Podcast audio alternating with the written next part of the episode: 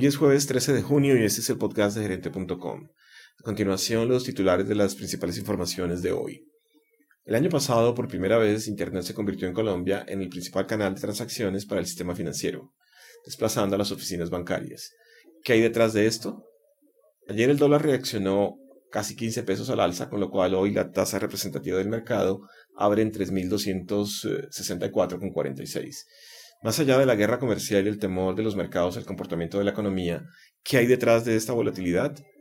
Y concluiremos hablando de lo que está sucediendo con el mercado colombiano de valores, que aunque al cierre de mayo acumulaba una valorización del 8.4%, ha venido perdiendo parte de su atractivo y rentabilidad. Bienvenidos.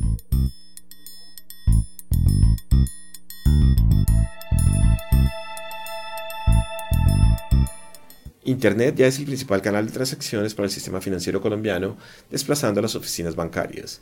De acuerdo con las cifras reportadas por la Superintendencia Financiera, el año pasado el sistema financiero colombiano realizó más de 6.300 millones de operaciones, 2.800 millones monetarias por 7.1 billones de pesos y 3.400 millones no monetarias.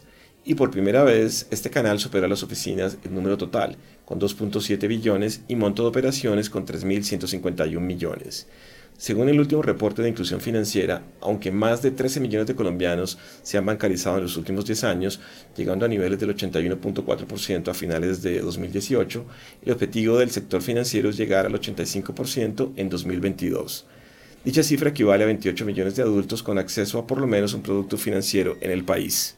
Estos logros permitieron que en 2018 Colombia continuara liderando el escalafón mundial que realiza la revista financiera The Economist, para evaluar el ambiente en inclusión financiera en 55 países y se consolidara como el tercer ecosistema fintech de acuerdo con Finovista. A pesar de estos avances, el país enfrenta todavía retos. Por un lado, vincular financieramente a 6.3 millones de adultos colombianos, es decir, un 18.6% del total de la población mayor de edad del país. Igualmente, se requiere incrementar el nivel de uso de los servicios financieros, ya que para el 2018 el 84% de los adultos con productos financieros los tenían activos o vigentes. Por género, el 80% de las mujeres adultas del país tenía acceso al menos a un producto financiero, en comparación con el 82.6% de los hombres.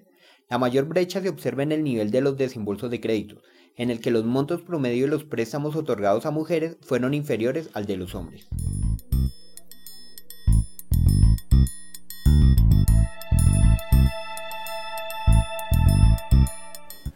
Ayer el dólar ganó 14 pesos con 90 centavos y la tasa representativa del mercado cerró en un promedio de 3.264,46. ¿Cómo se explica tanta volatilidad? Según un análisis de Bancolombia, un factor que ayuda a explicar el comportamiento errático del peso colombiano y de la deuda pública en lo que va corrido de este año es la moderación de los flujos de inversión de portafolio al mercado local.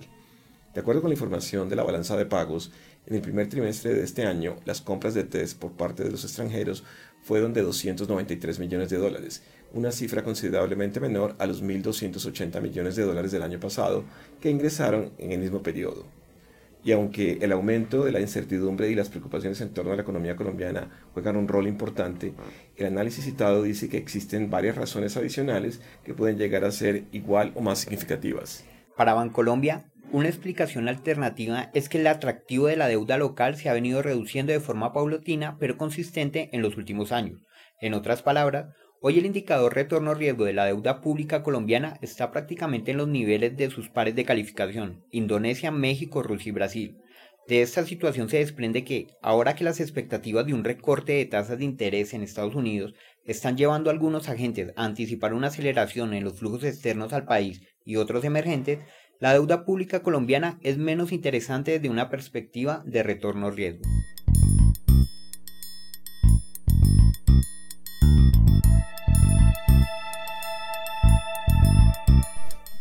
En los últimos cinco años, invertir en Colombia se convirtió en todo un desafío, mientras la economía se adaptaba a un doloroso proceso de ajuste ocasionado por el colapso de los precios del petróleo.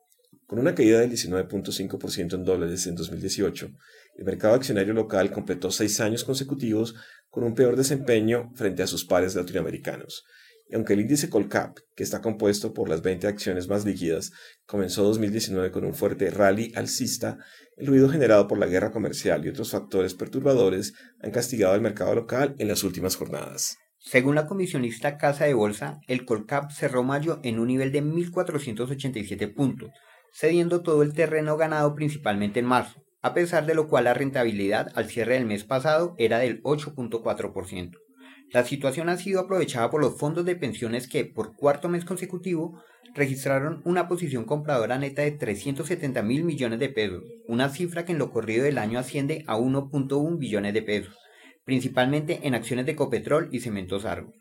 En contraste, en mayo los extranjeros evidenciaron una posición neta vendedora de 438 mil millones y en lo corrido del año registran una posición neta vendedora de 678 mil 500 millones, 5.4 veces superior a la posición presentada en el mismo periodo en 2018.